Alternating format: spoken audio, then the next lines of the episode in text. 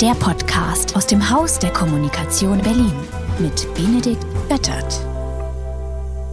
Hallo und willkommen zu einer neuen Folge von Hausbesuche, dem Podcast aus dem Berliner Haus der Kommunikation der Serviceplangruppe.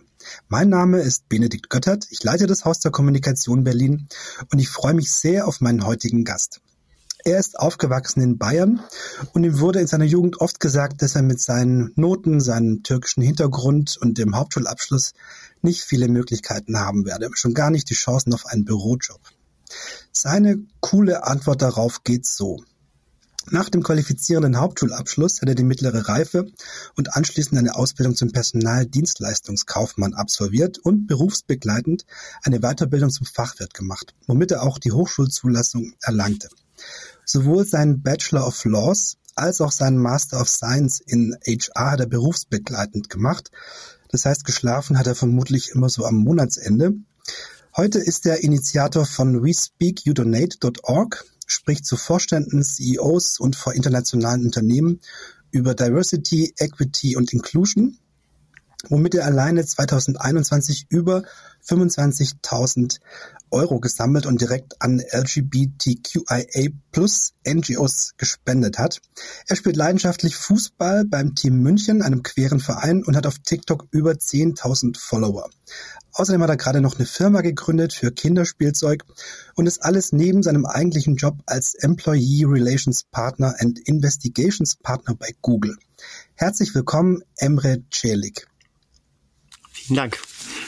Und ich hoffe, ich habe das alles korrekt wiedergegeben. Stimmt es? Oder ich habe wahrscheinlich auch einiges vergessen. Nach dem, was du alles machst, kann es ja unmöglich vollständig gewesen sein. Absolut, absolut. Also war sehr vollständig. okay, habe ich auch ein bisschen recherchiert. Sehr gut. Emre, träumst du manchmal von einer Welt, in der dein Job und all das, was du da machst, einfach überflüssig wäre? Also wie sähe diese Welt aus, wenn es das alles nicht bräuchte? Was wären so die größten Unterschiede zu dem Leben, das wir gerade hier so leben oder vielleicht auch zu der Welt und Zeit, in der du aufgewachsen bist? Mhm. Fangen wir dann mal an. ich möchte, ich möchte eine Welt entschaffen, in der wir unsere Menschlichkeit berücksichtigen. Eine Welt, in der wir uns horizontal in die Augen schauen und nicht äh, von oben herab, ich möchte eine Welt erschaffen, in der jeder Mensch einen Platz hat, unabhängig der sozialen Identität. Und eine Welt, die uns für das anerkennt, was wir sind und nicht für das, wie jemand sein sollte.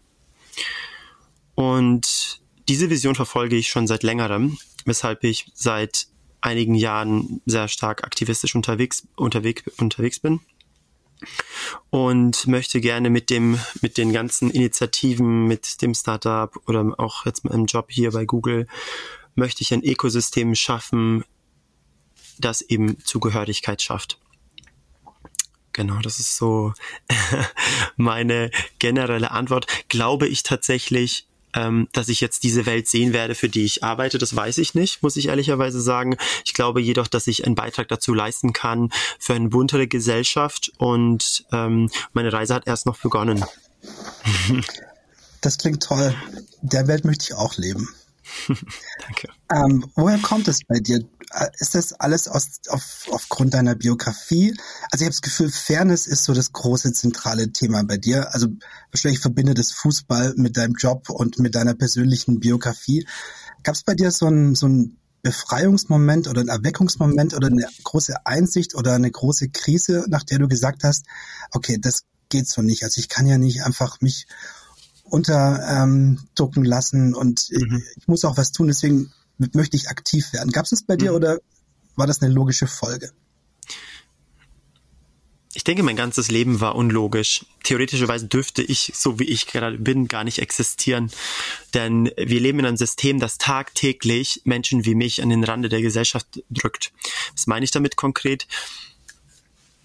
Ich hatte ursprünglich einen, wie du schon gesagt hast, einen qualifizierten Haupt, qualifizierenden Hauptschulabschluss und habe dann meine mittlere Reife absolviert und bin dann da auch den Weg gegangen zum, ähm, also bin dann den Weg gegangen, habe den Personaldienstleistungskaufmann, den Personalfachwirt abgeschlossen, mhm. habe Master of Science gemacht und rückblickend habe ich dann festgestellt, hey, also rückblickend habe ich dann festgestellt, was ich alles auf mich nehmen musste, um überhaupt so erfolgreich zu sein, wie ich jetzt bin.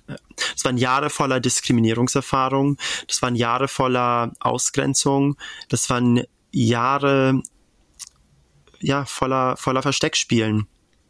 Ein Beispiel, es war, wenn mich jemand gefragt hat, was meine Mutter arbeitet, war es mir unglaublich unangenehm zu erzählen, dass sie Putzfrau ist, ja, oder dass sie uns alleine erzogen hat. Und wenn du aber mit, ganz vielen Menschen aus äh, sozial einkommensschwachen Familien sprichst, erleben sie genau das Gleiche. Das heißt, irgendwann wachsen sie auf, studieren, bewegen, also sind in Unternehmen fest verankert, sind vielleicht auch jetzt privilegiert ein Stück weit, was die soziale Einkommensstärke ähm, betrifft. Aber es ist trotzdem sehr, sehr triggernd, wenn wir dann wieder mit, mit so einem Trauma konfrontiert werden, wie zum Beispiel das Arbeiten deiner Eltern, weil wir gelernt haben, das zu verstecken, da wir letztendlich, wenn wir uns mal umgucken in den Medien und so, immer wieder nur dieses stereotypische Bild einer einer Familie sehen, meistens deutschen Familie, wo beide Eltern arbeiten, wo alles rund läuft. Und wenn man dann das eigene Leben da betrachtet und sieht, Mensch, das ist ja gar nicht, es entspricht ja gar nicht dem, was ich immer wieder sehe, dann entwickelt man so ein Schamgefühl. Und irgendwann ähm, habe ich mir gedacht, mit, ähm, mit so 25, als mich dann immer mehr Unternehmen angefragt haben, ob ich bei denen arbeiten möchte, und ich dann wieder diese Frage bekommen habe von Kollegen, was arbeiten deine Eltern, ich dann einfach gesagt habe, ich lüge nicht mehr. Ich erzähle denen jetzt einfach, was Sache ist. Ne? Und das ist auch eine Welt, für die ich mich einsetze, wo wir uns in die Augen schauen und ehrlich zueinander sind, wo ich nicht sage, wie geht's dir? Und ich dann sage, gut, obwohl es mir am Vortag unglaublich schlecht ging, ich möchte, dass wir sagen, hey, was arbeiten deine Eltern? Ich sag, sie sind meine, ich bin nur mit meiner Mutter und meiner Schwester aufgewachsen. War früher echt nicht einfach. Sie ist Putzkraft und hat zwei Jobs am Fließband gehabt. Und wir waren eine glückliche Familie. Was arbeiten deine Eltern? Und dann würde ich mir wünschen, dass der Dialog ganz normal weiter fortgeführt wird, ohne komische Blicke, ohne komische Sichtweisen. Und tatsächlich, wenn du mich fragst, was war so bei der Schlüsselmoment, wo das wirklich ausgelöst hat, war es immer wieder die Frage, was arbeiten deine Eltern? Das ist äh, interessant. Insofern auch, das ist ja was ist, was du verändert hast. Also du arbeitest jetzt daran auch, dass die Gesellschaft generell offener wird dafür, dass es gar nicht nötig ist, dass man sich freier fühlt und dass man sich nicht verstecken muss, wenn man das Gefühl hat, vielleicht, ähm, dass man vorverurteilt werden könnte aufgrund von dem, was die Eltern machen oder wo man herkommt oder ähm, Glauben, Orientierung, was auch immer. Mhm. Ähm, aber du hast, deine Lösung war ja, du hast dich durchgeboxt. Also sowohl, wenn deine Lehrer gesagt haben, naja, also Bürojob, das wird schon mal nix, hast du gesagt, doch. Ähm, du hast irgendwann diese Befreiung hingekriegt von, ähm, ich, ich verstecke, was meine Eltern vielleicht machen, auf die Frage hinzu, mhm. ja klar, meine Mutter ähm, ähm, putzt und arbeitet am Fließband oder hat es gemacht und deine Eltern, das ist ja eine ganz andere Art, persönlich damit umzugehen, aber du hast dich da selber rausgezogen. Mhm oft oder manchmal gibt's auch dann die, die Folge, dass Leute, die sich selber viel erarbeitet haben, sagen, das müssen die anderen auch. Weißt du, mhm. ich komme aus mhm. einfachen Verhältnissen, mich auch gearbeitet, mhm. mach du das auch mal, dann kriegst du meinen Respekt. Und nicht, wir machen es dir jetzt einfach. Mhm. Ist aber nicht dein Ansatz. Mm auf keinen Fall. Ich denke, wenn ich, wenn ich darüber rede, dass wir die Menschlichkeit jedes einzelnen Individuums berücksichtigen, dann bedeutet das auch eben, wenn jemand aus privilegierten Verhältnissen kommt, das absolut zu sagen, es existiert, Punkt. Genauso wie ich existiere, der eben nicht aus einem privilegierten Verhältnis kommt. Und was ich immer sage, warum, wenn Menschen sagen, Mensch, wo hast du die Motivation her? Oder es ist ja ein unglaublich ähm, schöner Werdegang jetzt, dass du von den größten und erfolgreichsten Unternehmen dieser Welt umworben wirst, dann sage ich immer, es ist eine Traumareaktion gewesen wie smart und wie einzigartig muss ich in dieser Gesellschaft sein, um gesehen zu werden. Ich musste immer der Beste der Klasse sein. Ich musste immer sehr gute Ergebnisse liefern. Ich musste immer mich verstecken, damit ich mich in dieses Stereotyp des erfolgreichen Menschen reinpressen lasse. Und irgendwann konditioniert man sich immer dazu, dass man sagt, ich bin unglaublich gut belesen, ich habe sehr gute akademische Abschlüsse, ich habe sehr vieles auf die Kette gekriegt, aber trotzdem werde ich immer noch für das, was ich bin, ausgegrenzt. Und wenn du mich fragst, woher mein Erfolg oder mein Motivator kommt, Dann sage ich, es ist eine Traumareaktion. Denn wie smart und wie außergewöhnlich muss ich in unserer Gesellschaft sein, um akzeptiert zu werden? Nachvollziehbar. Was hätte es dir denn einfacher gemacht in deinem Werdegang? Was hätten deine Lehrer, Kollegen, Vorgesetzte, Freunde, Umfeld, was hätten die besser oder anders machen können? Also ich meine es nicht vorwurfsvoll, sondern mhm. sagen wir mal, neue Zeit, was ist, was können jetzt Eltern, Trainer, Lehrer, Lehrerinnen, was können die machen? Mhm. Ich würde sagen, ehrlich sein. Ehrlich sein und den Dialog suchen. Mich hat keiner auf die Welt vorbereitet und gesagt, einmal mit einem Hauptschulabschluss ähm, wirst, wirst du gewisse Herausforderungen haben, aber es gibt Möglichkeiten. Ja. Mir hat keiner gesagt, hey Emre, die Welt, in der, in, in der du dich befindest, die spiegelt eventuell nicht die Welt deiner Freunde wider. Ja, wenn sie, wenn sie in Wohnungen oder in Häusern leben und so weiter. Und ich würde mir, ich hätte mir gewünscht, dass man mir zumindest als Kind gesagt hätte, hey, aber es sind Möglichkeiten, du hast Optionen. Ich musste das alles selber herausfinden. Ich musste herausfinden, dass ich über den Fachwirt die Möglichkeit hatte, einen Hochschulzugang zu erlangen. Mir hat das keiner gesagt. Ich musste herausfinden, nachdem ich hunderte Bewerbungen geschrieben habe, dass mein Anschreiben nicht in Ordnung war, wie ich es wie ich es formatiert hatte, weil das einzige, die einzige Ressource, wo ich mir Sachen damals vor 10, 15 Jahren herausgesucht habe, war Google. Kein Lehrer hat mir das beigebracht. Und ich hätte mir gewünscht, dass mit mir jemand den Dialog gesucht hat. Ne? Bin ja heute auch, ein, ich setze mich ja aktivistisch für die LGBTIQ Plus Community ein, weil ich mich selber als nicht binär definiere. Und ich hätte mir gewünscht, dass jemand mit mir den Dialog sucht und sagt, hey Emre, wie ist das denn? Ja? Du hast Interesse an dem äh, anderen Geschlecht oder an dem gleichen Geschlecht. Lass uns da mal reden. Was genau bedeutet das für dich?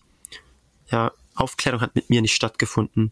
Deswegen, wenn du mich fragst, was hätte man rückblickend besser machen können, dann sage ich immer, spricht mit euren Kindern, hört genau zu, was sie beschäftigen, spricht mit den Menschen untereinander und, und helft ihnen durch Fragestellungen und durch Möglichkeiten. Also wenn, wenn man Wege kennt, wie zum Beispiel, wenn man einen akademischen Werdegang erreichen möchte, dass man sagt, hey, in Deutschland hat man alle Möglichkeiten, man muss sie nutzen. Ja, nur mit der, mit, also nur mit dem Hinweis, dass es eben, wenn man ein Mensch aus einer einkommensschwachen Familie ist, mit einem türkischen Vornamen und dann noch queer, dass es eventuell ein bisschen schwieriger wird und dass man eventuell, was ja auch Studien belegen, fünf Bewerbungen mehr schreiben muss, um einen Job zu finden.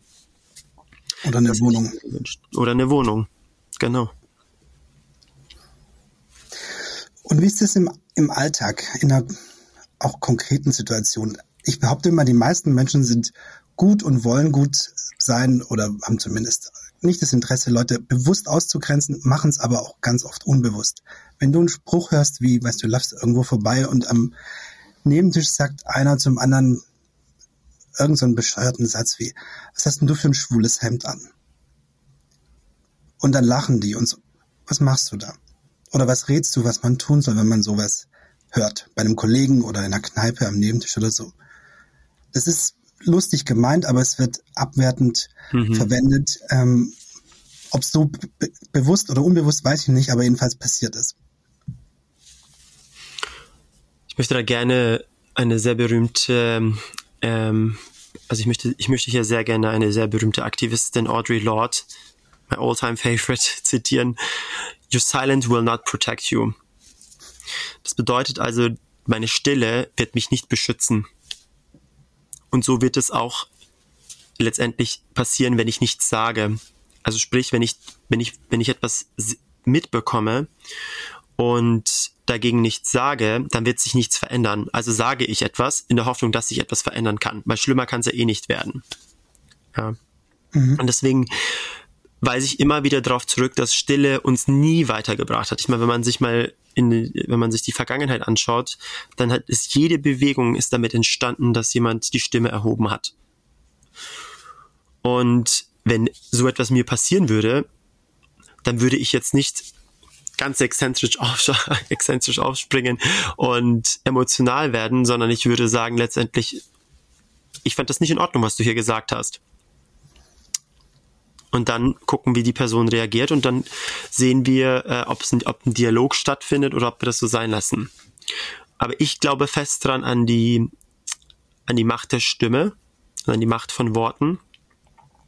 Und Stille hat uns noch nie irgendwo hingebracht. Deswegen spreche ich und würde das auch äh, in dem Fall tun. Warum ist Gendern so wichtig? Ist es, weil Sprache die Wirklichkeit beeinflusst? Oder ist es, um Wertschätzung auszudrücken gegen jede mögliche Form von, von Lebens- oder, oder Orientierung? Und warum ist Gendern so wichtig? Also Gendern bedeutet geschlechtergerechte Sprache. Und mit dem geschlechterbewussten Sprachgebrauch soll die Gleichbehandlung aller Geschlechter und Identitäten zum Ausdruck gebracht werden.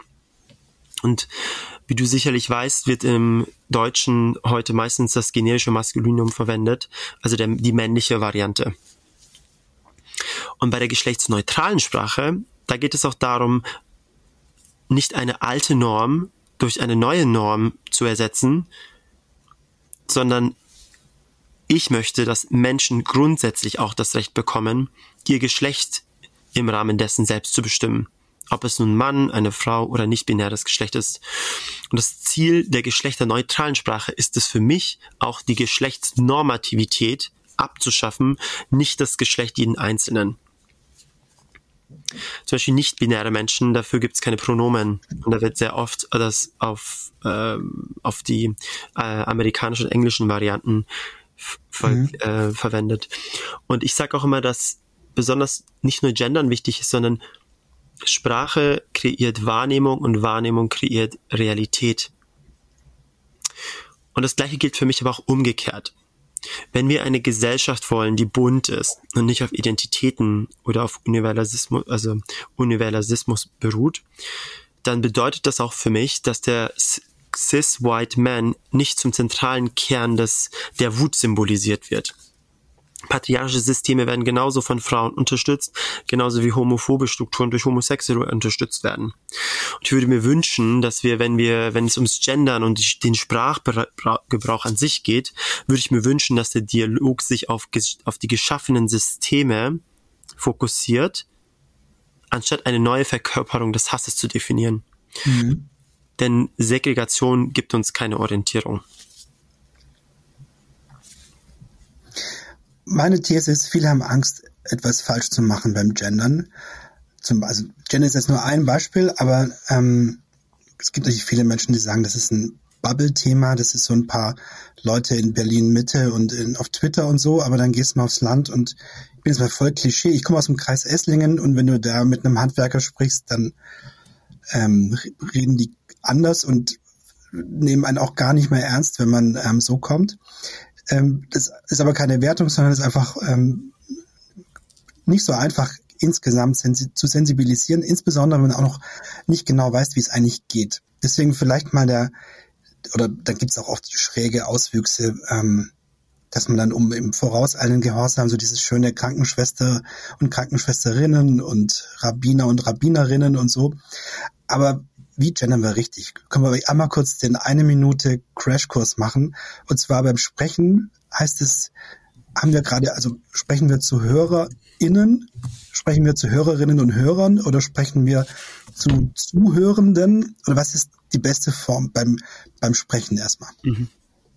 Gibt es das überhaupt oder gibt es da richtig und falsch? Keine Ahnung. Mhm. Also Sprache ist ja entwickelt sich, ich bin jetzt auch keine Literaturwissenschaftler oder Sprachwissenschaftler, aber was ich immer empfehle, ist, dass man zum Beispiel nicht, also wenn ich zum Beispiel über Mitarbeiter spreche, sage ich auch Mitarbeitenden, ne? oder die Zuhörerschaft. Also es gibt Möglichkeiten, wo man eben Wörter so hin definiert, dass man nicht eben auf eine Geschlechtsidentität oder auf eine Geschlechtsorientierung oder auf ein Geschlecht grundsätzlich ähm, sich bezieht. Und das ist der Ansatz, den ich fahre, weil ich als nicht-binärer Mensch glaube zunächst grundsätzlich nicht an die Geschlechterrollen, die in unserer Gesellschaft definiert sind. Deswegen versuche ich immer, den Menschen in den, in den Sätzen, die ich, ähm, die ich, die ich spreche, einzubauen. Beispielsweise sage ich nie Flüchtlinge, sondern ich sage immer der geflüchtete Mensch, um mhm. den Mensch nicht auf seine Flucht zu reduzieren. Ja, und das mache ich immer wieder, um mir selbst vorzuhalten, dass es um den Menschen geht und die soziale Identität, die wir dem geben. Ja, aber es ist letztendlich immer noch ein Mensch und ich versuche das in, auch wenn ich über Mitarbeiter spreche, dann sage ich nicht Mitarbeiter, sondern Mitarbeitenden. wenn ich über sage, ich bin Creator, dann sage ich nicht, ich bin Creator, sondern ich CreatorInnen zum Beispiel. Das ist auch ein Wort, was ein englisches ist, was aber im Sprachgebrauch momentan so genutzt wird.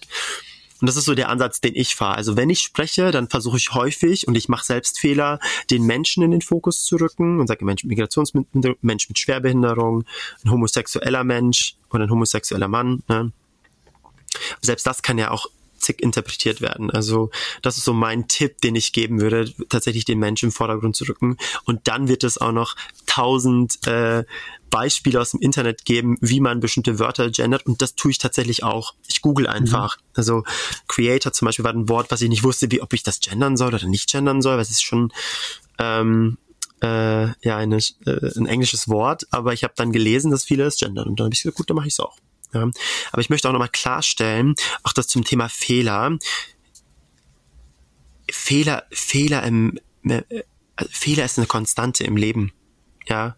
Und das ist doch das Schöne am Menschsein, dass wir so, so viele Fehler machen und immer wieder aufstehen und sagen, hey, wir lernen dazu. Und dann gucken wir uns in die Augen und ich missgender jemanden und ich entschuldige mich und sage, hey, ich werde es noch noch härter versuchen, noch besser. Dann mache ich nochmal den Fehler und misgender schon wieder. Dann gucke ich noch wie, wieder in die Augen und sage, hey, es tut mir echt leid, das ist momentan für mich schwierig. Aber wie sollen wir denn eine Verbesserung anstreben, wenn wir uns nicht trauen, Fehler zu machen? Wie sollen wir heilen von dem System, das uns so konditioniert hat, dass eine, ein gewisses Geschlecht das herrschende Geschlecht ist? Und ich sage, Heilen passiert eben durch den Dialog, Heilen passiert durch den Austausch und Heilen passiert eben auch durch Fehler. Sprich, Fehler machen ist völlig okay, auf Fehler hinweisen ist auch völlig okay. Wir wollen alle gemeinsam lernen und besser werden. Das ist meine Sichtweise, richtig, ja. Du wirst bestimmt oft auch, oder du wirst ja oft von Unternehmen auch gefragt, eingeladen, dass du denen, vor denen sprichst oder mit ihnen diskutierst. Was können denn Unternehmen tun? Es ist ja auch im, im, im wirtschaftlichen Interesse eines Unternehmens, die Kapazitäten ihrer Mitarbeitenden zu nutzen, niemanden auszugrenzen, ähm, attraktiv zu sein für jede, also wir sind eine Kreativagentur und jeder kreative Mensch ist willkommen. Was können Unternehmen tun, um das zu vereinfachen, um, um, um, um mehr Offenheit auch zu signalisieren? Gibt es da so Quick Wins oder gibt es da typische Fehler, also so gut gemeint, ist ja oft schon das erste, der erste Fehler äh, und dann doch nicht so gut gemacht. Ähm, oder gibt's ja so Quick Wins, woran alle merken, ah, okay, die meinen es auch ernst, da tut sich was. Also erstmal finde ich sehr schön, dass du kreativer Mensch gesagt hast, ne? kreative Menschen. Das ist immer wieder schön, das zu hören. Äh, dass natürlich das, was man gerade lernt, auch gleich in Praxis angewandt wird. Ich ich sage immer wieder, ein Unternehmen ist nur ein Konstrukt. Es, es lebt nicht, es atmet nicht, es hat keinen Herzschlag.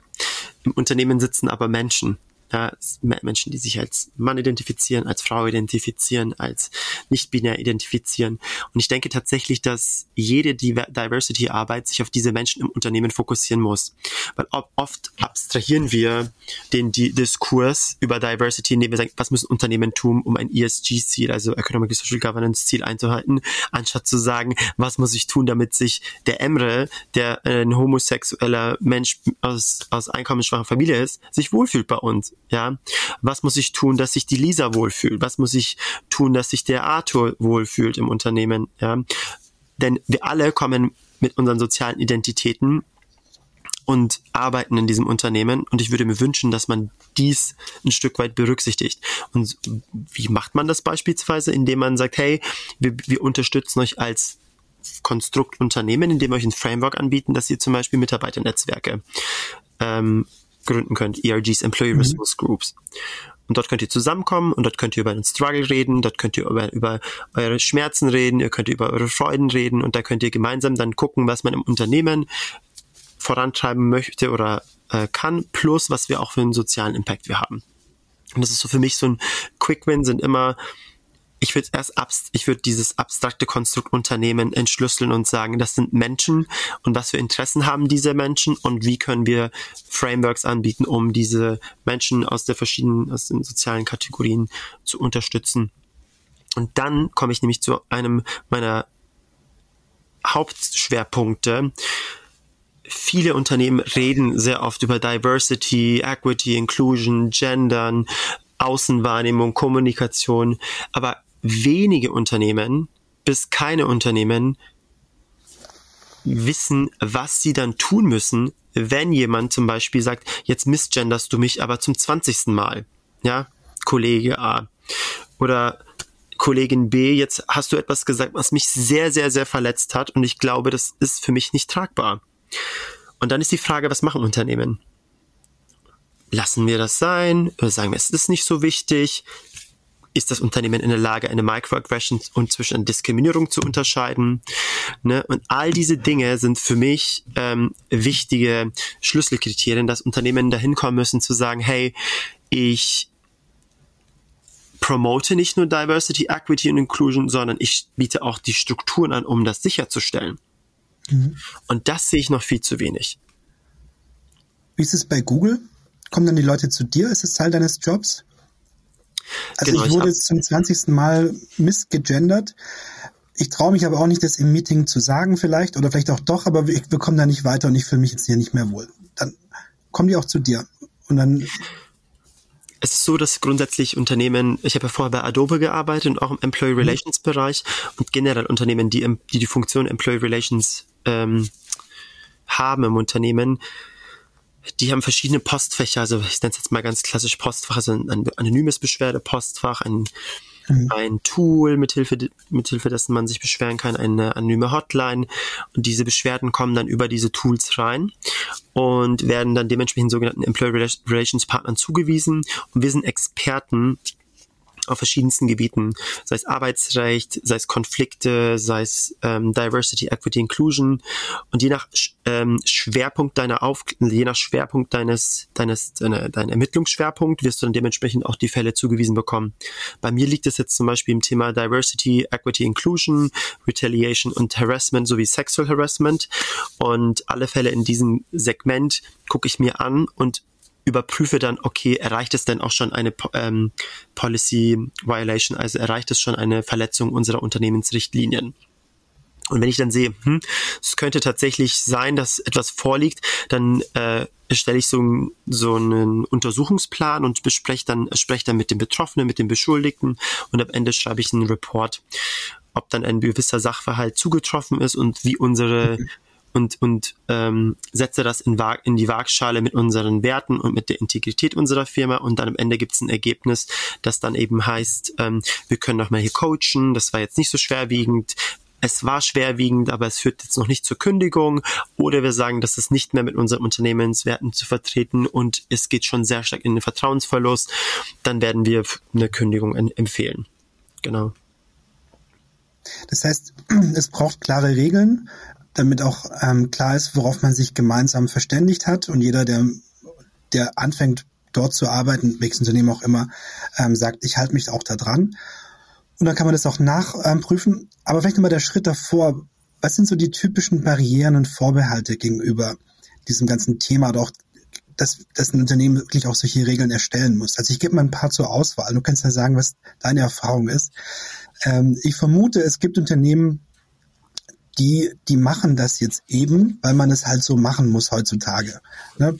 Sie merken, dass die Bewerber danach fragen, die Generation ähm, Z mittlerweile hat da ganz andere Vorstellungen als die Generation X oder so. Ähm, aber der Chef und ich, also wir beide machen dann uns unsere Witzchen drüber. Das ist vermutlich eine Sache, die es oft, glaube ich, gibt. Oder so ein Augenverdrehen, aber wir machen halt mal mit bei dem Workshop jetzt. Wird es auch geben.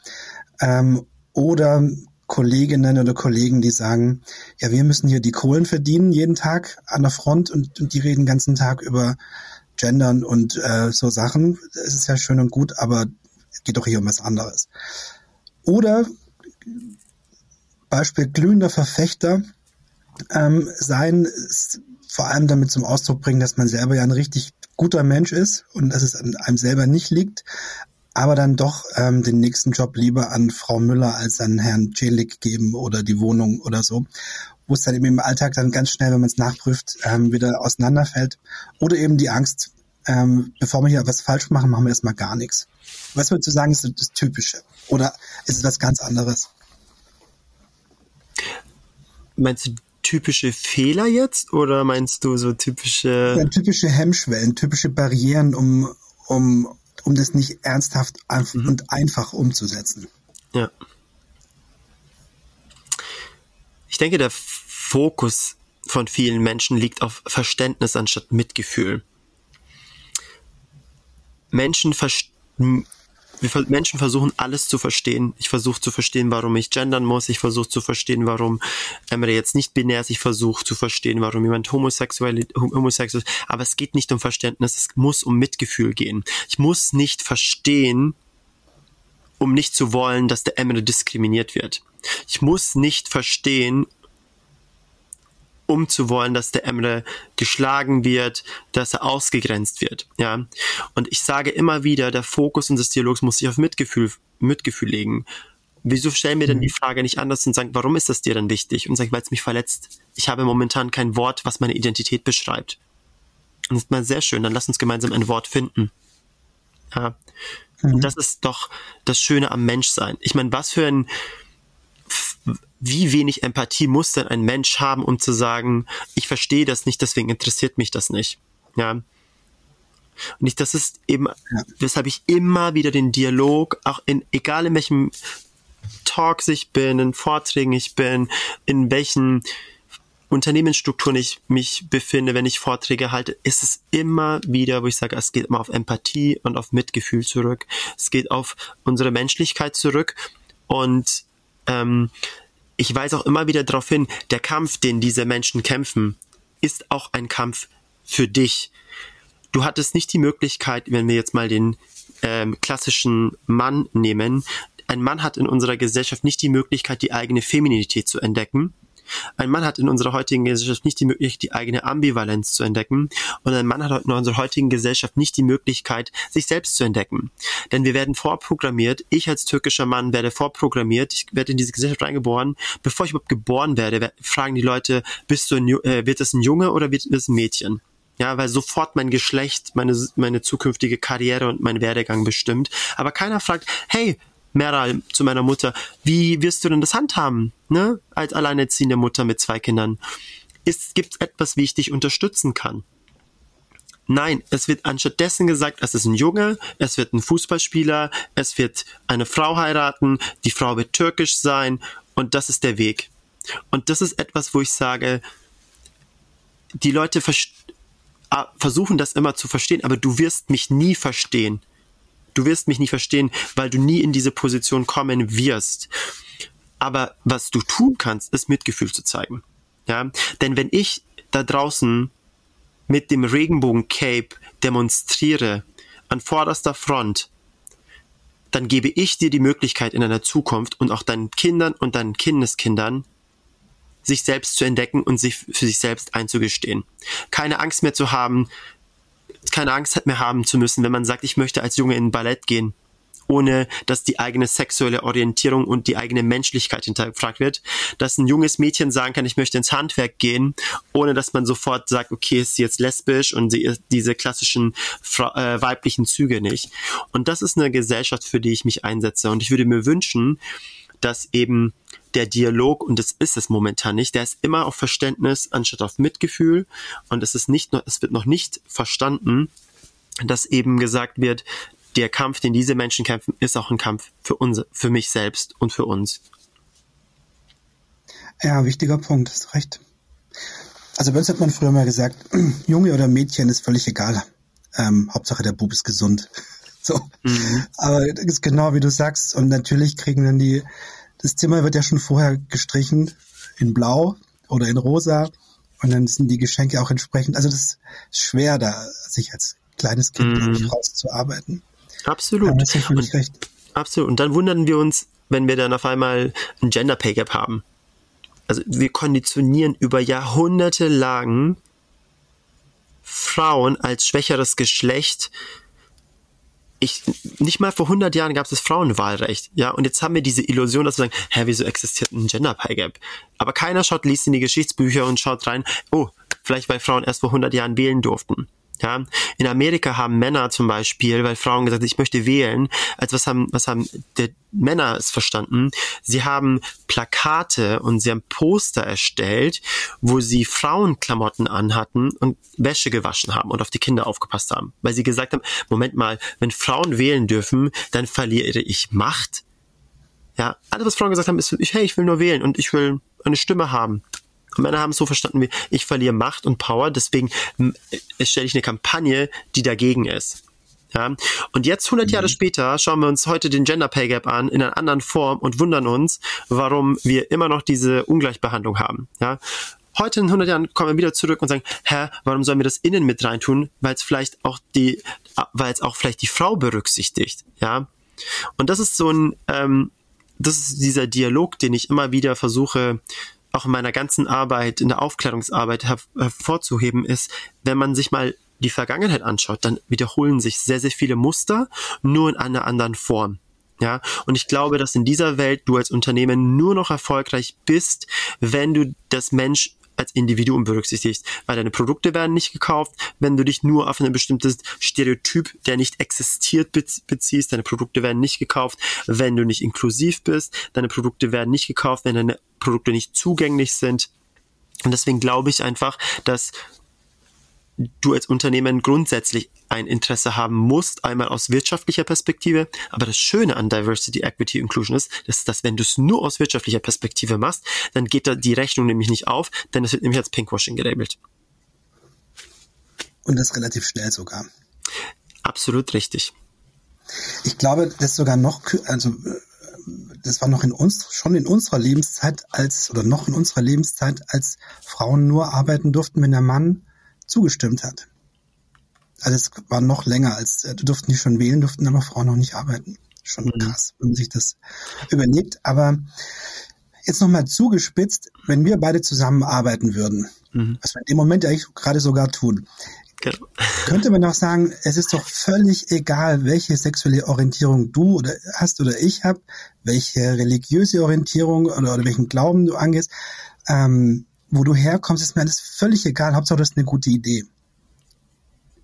Ist es so oder ist es zu kurz gedacht, weil ich damit alles ausblende, ähm, was es dir vielleicht erschwert hat, A, überhaupt diesen Job zu bekommen oder B, ähm, fair bezahlt zu werden, C, dich wohlzufühlen, ähm, oder ist das das, das, das Ziel, auf das wir hinarbeiten müssen, dass das alles keine Rolle mehr spielt?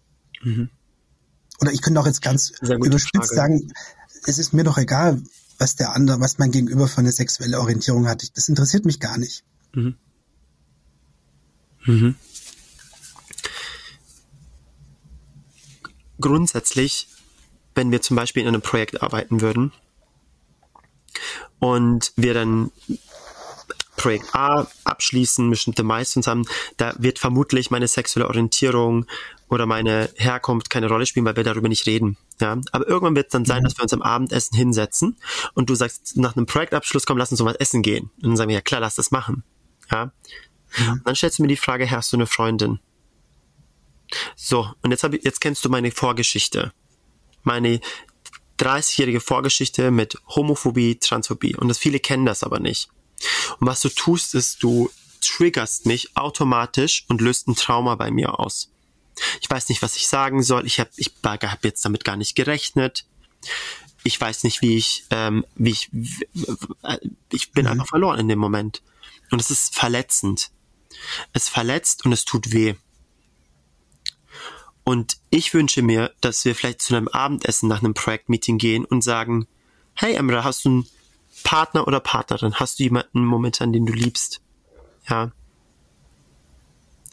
Oder der Dialog einfach so weiter fortgeführt wird und wir darüber eventuell gar nicht sprechen, ja. Oder ich mich selber öffne in einem Nebensatz, weil du schon vorher, weil ich, weil du vorher in diesem Podcast gesagt hast, wie toll du Gendern findest ja, und wie toll, wie wichtig dir die Themen sind. Und ich habe es zufälligerweise gehört und dann sehe ich das und gehe mit dir essen und werde dann sagen, hey, weißt du was, ich kann mich vor dir öffnen. Ich kann im Nebensatz sagen, ich habe einen Partner, ohne Angst haben zu müssen, weil du schon so viel getan hast ähm, in diesem Bereich. Ja. Und das ist so dieses, ähm, das ist so in dem Arbeitskontext. Also es wird immer, man, Unternehmen sagen, ich möchte einen psychologisch sicheren Arbeitsplatz schaffen. Das muss auch mir den, die, die Erlaubnis geben, dass ich mein authentisches Selbst an den Arbeitsplatz bringen darf. Und mein authentisches Selbst ist nicht äh, der Emre, heteronormative Emre. Mein authentisches Selbst ist der Emre, der einen Partner hat. Mein authentisches Selbst ist der Emre, der diese Erfahrung hat. Und wenn ich möchte, erwähne ich das in einem Dialog und das wird früher oder später passieren und ich würde mir wünschen, dass mhm. eben die Kultur so weit ist, dass man das ganz normal absorbiert und sagt, ja, so ist ein Mensch. Ein Mensch ist nicht perfekt. Ein Mensch hat Kanten und Ecken und ist bunt und ist queer und ist dick und ist äh, hat eine Glatze und alles Mögliche, ja. Und einfach wir das, das, den Mensch an sich berücksichtigen, ohne unsere Stereotypen, die wir hier ständig sehen.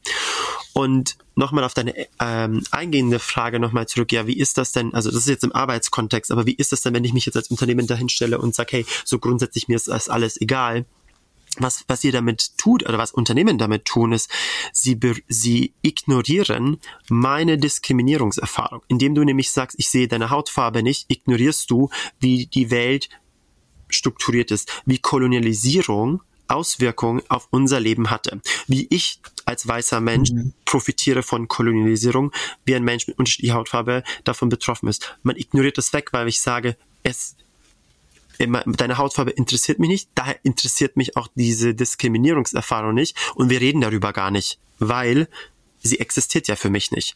Und das gleiche gilt auch für LGBTIQ Plus Menschen. Dem Moment, wo ich sage, mir ist deine sexuelle Orientierung egal, ignorierst du auch automatisch meine Erfahrungen mit Homophobie und Transphobie. Und der Dialog entsteht nicht. Aber Fun Fact, Berlin hat die höchste ja, höchste Zahl an homophoben und transphoben Angriffen in ganz Deutschland. Und das wird nicht betrachtet. Ja. Mhm. Aber wenn wir sagen, hey Emre, mir ist das wichtig, lass uns, über, lass uns darüber gemeinsam lernen, wie können wir ein LGBT-freundlicherer Arbeitgeber sein, wie können wir vielleicht die Communities, in denen du dich bewegst, um unserer sozialen Verantwortung, und so kommen wir auf Social Responsibility wieder zurück, nachzugehen, wie können wir support, wie können wir das supporten, das ist ein Dialog, den wir führen müssen. Ja. Mhm. Und da kommen wir wieder auf Sprache zurück, weil wenn du mit der Sprache schon automatisch ein Limit setzt, dann wirst du nicht die, die Möglichkeiten des anderen äh, erweitern und auch nicht die Möglichkeiten zulassen, um eben äh, über Homophobie, Transphobie und Rassismus zu sprechen. Idealerweise aus Sicht des Unternehmens redet man nicht über Mitarbeitende, sondern über einen Menschen, mit dem ich zusammenarbeite oder mit dem ich arbeite. Und wenn ich mit dem Emre arbeite, dann merke ich ja schon, das ist ja was, ist ja nicht Mitarbeiter 17 und der hat gekündigt, jetzt kommt Mitarbeiter 18, 18a, sondern wenn ich darauf persönlich und individuell auf dich eingehe, dann ist es eigentlich eine logische Folge, ähm, die anderen Schritte auch zu machen. Finde ich, ist eigentlich ja, schön, den Bogen zu schließen, so ein großes Thema dann doch über mitarbeitender Mensch oder kreativer Kollege oder kreative Kollegin. Super. Wenn du Lust hast, wollen wir zum Schluss so ein paar kurze Fragen oder wahrscheinlich sind die Fragen länger, aber kurze Antworten. Äh, wenn es möglich ist bei dem Thema. Versuch's mal. Also, mich würde eine Sache interessieren. Ähm, wer hing in deiner Jugend an der Wand? Welches Poster? Gab es da einen? Oder jemanden oder Boah, etwas? Das, das oder, eine, oder war das Bayern München oder? Meine Schwester hatte ein Spice Girls Poster und ich fand das immer ganz gut und wir haben uns das geteilt. ja. Ihr wart in einem Zimmer. Genau, ja. Wir hatten so ein, okay. wir sind zu zweit in einem, äh, also meine Schwester und meine Mutter und ich, wir sind so zu in so einem 45 Quadratmeter Apartment groß geworden. Und da war nicht viel Platz und deswegen haben wir uns viele Sachen geteilt. Wie zum Beispiel das Spice Girls Poster. ähm, Bringt Social Media mehr Gutes oder mehr Schlechtes in die Welt?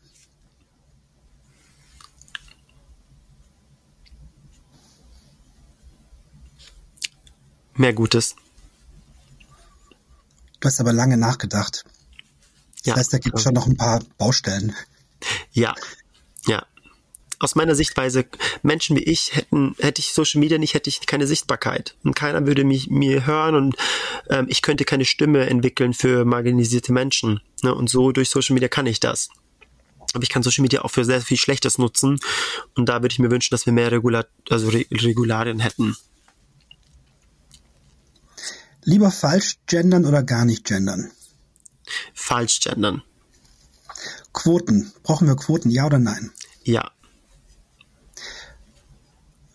Würde sich das für dich ungerecht anfühlen, wenn du auf deine Biografie zurückblickst, ähm, dir nochmal vor Augen führst, wie viel Energie du eingesetzt hast, um diesen Bildungsweg dann auch zu gehen, wenn dann den Job jemand kriegen würde aufgrund des Geschlechts und nicht der Qualifikation, würdest du sagen, ist okay, ist gerecht oder ist es noch dann schlecht organisiert, was Quoten angeht?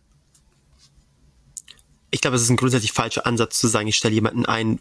Eine Quote bedeutet ja nicht, dass ich jetzt jemanden einstelle wegen eines Geschlechtes, sondern eine Quote bedeutet letztendlich, guck, hinterfrag deine eigenen Stereotypen und deine eigenen Vorurteile. Denn es existieren wunderbare Frauen in, der, in dieser Organisation, die vermutlich die gleiche Qualifikation haben. Ja. Und ich denke, ich hoffe zumindest, oder ich würde mir wünschen, dass Unternehmen so weit sind, dass sie sagen, ich stelle nicht jemanden ein wegen eines Geschlechtes, trotz einer Quote, die ich habe. Ja.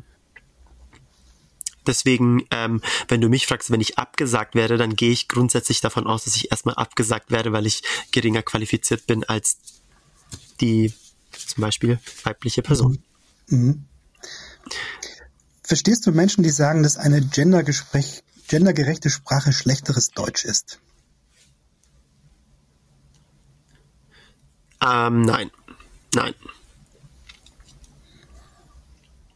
Ich meine, ganz ehrlich, ich finde es eine Doppelmoral. Keiner hat sich beschwert, als wir den Duden, als das Duden vorgestellt worden ist. Und jetzt, sobald man neue Wörter äh, hinzufügt, gibt es eine Beschwerde. Aber keiner hat sich beschwert, ob das scharfe S oder Doppel-S. Und jetzt auf einmal wollen Menschen mhm. eine Stimme und eine, ein Recht auf Existenz haben. Und jetzt wird gesagt, das ist mir aber zu viel.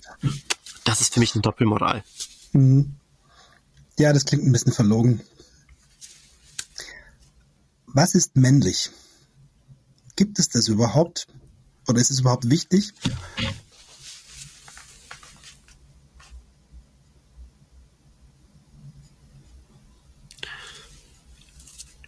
Ich glaube, dass die Geschlechtsidentität sozial konstruiert ist. Ich glaube, es gibt einen Mensch mit einem biologischen Geschlecht A und es gibt einen Mensch mit biologischem Geschlecht B. Und das ist so, wie ich die Welt sehe.